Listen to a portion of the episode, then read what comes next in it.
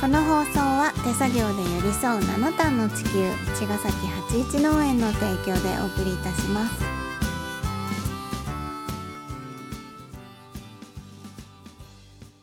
皆さんこんばんは八一農園園長ゆうですこんばんは、ファーマーアキラです。八一岡ニックラジオ、本日もよろしくお願いいたしおます。願いしますはい、今日のうん、え神っ、と神奈川新聞に奈川新聞に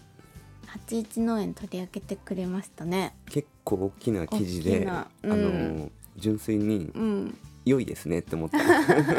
ありがとうございまちす。ょっと大きかったびっくりしちゃったそうだね、うんしかもその掲載されることをそこまで知らなくて、うんうん、こあれのどういうあれだなったの？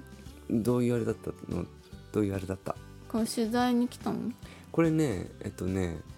あの研修に来てくれてるまさくんふるさとファーマーズまさくんといつもいろんな話をするんだけど、ん今ボーダレスで僕が通ってるっていうかあの、うんソーシャルビジネスのねうんそのビジネスモデルとかプランとかを作ってる中で、うん新規就農者の課題解決みたいなのを挙げていて、うんで、まあ、彼らが、えっと就農した時に、まあ、販路開拓の課題とかうんいろいろあるよねってことで、なんかその子たちが作った作物を、あの彼らがなんだろうな安定してうん農業ができるような販路開拓みたいなのを僕は課題に挙げてんだけど、うんなんかそれをあ前にも言ったよね企業さんのなんか企業さん連絡待ってますみたいな、うんうんそうその話をあの新聞社にしたのうんその話を新聞社にしたっていうかそういう話をしたいなっつって、うん新聞でに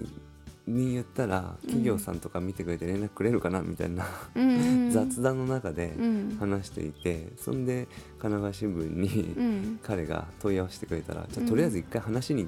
聞きに来ますって言ってくれて、うんそんでその時は別にあ取材っていう感覚ではなくて、うんうんあのだから思いの丈をそう話しいてうた話をしたんだ。うそうそう、んそしたら今朝記事記事になってきたっていう状態でうんすごいそう早いね。この間もやったばっかだもんね。それねそうだ。ね、うんでまあ実際にそういうあの僕が伝えたかったようなことがなんか美しい文章に変換されてうんうん、わかりやすほんとほんくと新聞らっぽくねなんかすごい万ね年に伝わるような感じうでん書かれていて、うんまあまあ、だから企業さんお願いしますみたいなこと書いてなか書っいたけてどなかったね。 うん、書いてはなかったんだけど、うんでもまあ僕たちがしたいこととかしこれからやろうとしてることみたいなことはうんうっすら見えていたなって感じと、ううんんあとまあそうだね、うんうん、そのああそうとその見出しで不幸期栽培の八一農園っていうのが出てくれて、でその不幸期栽培とか何なのかみたいなことうんを新聞の、えー、と視点でうん皆さんに丁寧になんか説明してくれてる感覚もあって、うんあなんか一つなんか前に進んだような記事だなっていうふうに思ったなと思って、うんうんよかったらあのインスタに上げてもらって、そうだね、うんちょっと残してうん、ち読ょっめとるような読めるようにしとくの感でじによかったしようからな記事も目を落としていただけると嬉しいです。ううんん、まあねいろんな農法があってさ、うんうん、それもそれぞれ、あのーメリットもデメリットも何でも存在してるからうん飛行機がじゃあ100%最高かさそうじゃないんだけど、うんうんまあ何でもそうだよねって感じで、うん一つ飛行機の役目っうんていうのはやっぱり環境に対してはやっぱすごく世界レベルでもやっぱり評価されてる農業で、うんうん、まあアメリカとかさあのーなんていうの竜巻とかさああいう風の強い時期、き地域はうん風食って言って風でその氷土が奪われるあーあのそれはねやっぱ幸運することが原因って分かっていてうんそういう地域の主流の農業っていうのはもう不幸期なのそうかなんだって、うんそれねパタゴニアの方に聞いたんだ、うんううんん、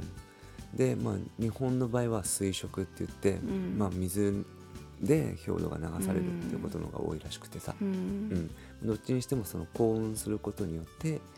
起きているっていうことが、なるほどねまあ、一つの原因だからその解決策として、うえんー、と不幸期っていうのが出てきてるんだけど、まあ、それは土壌の、あのー肥沃さっていうかそのうん地力を保ちながらとかあと氷土を守ったり、まあ、草をは、ね、カバークロップすることでうん微生物とか多様性が増えたりとか、うんうん、っていうねいろんな利点があるんですよね。うんそうでだねそうで世界の視点ではその幸運する農業のことをもはやディジェネラティブっつって、うんあの対対価とかそういう意味合いなんだけど、うんうんそういう従来のまあ日本ではその幸運することがもう文化なんだけど、うんうんそういう農業がそうどっちかというと衰退してきてるっていうのが現状。なるほどうんまあ日本とのその乖離はあるんだけどね、うんだから少しでもなんかその、まあ、状況が違うにしても、えーとまあ、この地球上で起きてる問題は一つなので、うんまあ、日本でもこういう農業が少しでもね広まってって、えーそういう若い子たち結構 Z 世代の子たちっていうか若い子たちはやっぱそういった農業を求めているしうんただやっぱりなんか農業ってやっぱ難しい部分があるからさ、うんううんん、だからまあそうだね安定してもっとやりやすくなるといいんじゃないかなっていうのはうん実際あるから、それは応援なのか何なのかわからんですけど も、やっぱりそのねうんそういう農業が続くといいなって思う人たちが増えるといいんじゃないかなっていうところで、そうだねうん、でなるべくそのなんだろうな負担を消費者っていうその末端に課すのはどうかなって僕はいつも思うから、うんやっぱりそのプロセスに価値を生み出す企業とかが、うんやっぱある程度のところのコストを、あの共に協力してなんか持ってもらって、うんで消費者さんには同じくらいのプライスで、うんそしたら選べるじゃんっそうてだね思うんだよね。うんうんっていうなんかそういうところに行くといいなっうんうんて思って。そうだねそれもでもさやっぱりさうん同じくらいのプライスでも大事だけど、うんあのそういうものだってちゃんと理解があってね、うんうん、なんか値段が同じだからあ選んでるっていうよりはうんそう,、まあ、そういうものが必要だっていうチョイスであってほしいなってそうだねそうだ思うけねど。うんそこは本当そうそれを理解した上で、まあ、うん選びやすい、あのー判断がしやすい、うんなんかそういう基準があるといいんじゃないかなそうだってねいうとこで、うんうん、そのギャップを埋めるのにやっぱ企業とか、うんうん、なんかそこが企業にとってもそのうん野菜、そその農業を支えることがうん企業のなんだろうななんかプラスになるみたいなソリューションになっていけば、うんうんみんながいいんじゃないかそなうとだ思う。ねもっと多分これからはさ、うんまあ他の国例えばドイツとかさうんそういう少しそういうことが理解が進んでいるうんうん国ではさやっぱりそうじゃないものうんが選ばれないっていうことが実際にあるじゃん、うんそういう市場とかうん例えば食べ物だけじゃなくてお洋服とか、うん何でも生産されてるものがそういう環境とかうんそういうことにあの逆行してないかっていううん目をさすごく持ってるからうん本当にそういうのが分かると買わないとかさうんうんやっぱりそうやっていいものを選ぶこともそうだけど、んそうじゃないものをもう選びませんよっていうアピールみたいなことってすごく有効じゃん。そうね、うん、だから、うんそういうのも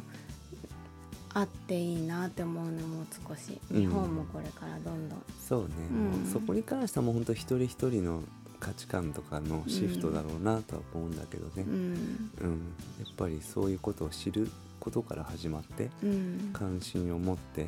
でそれが例えばあそれってすごく自分たちのことだなっていうことが理解できると、うんうん初めて行動がそうな変んだよねわるのかなとうんうん思うんだけど、うんまあでもね良くなってるよねっていうのはこの記事が僕たちの記事が新聞に載るっていうこと自体が、本 多分良くなってる良くなってるって言い方もおこがましいですけど、ううんんまあいい未来に向かってるんだろうなって、うんまあ単純にシンプルうんにね思いますね。そんなはい印かな、うんそうですね。はい神奈川新聞の皆さんありがとうございました。ありがとうございましたさくんもありがとう。じゃあまた来週はい、また来週。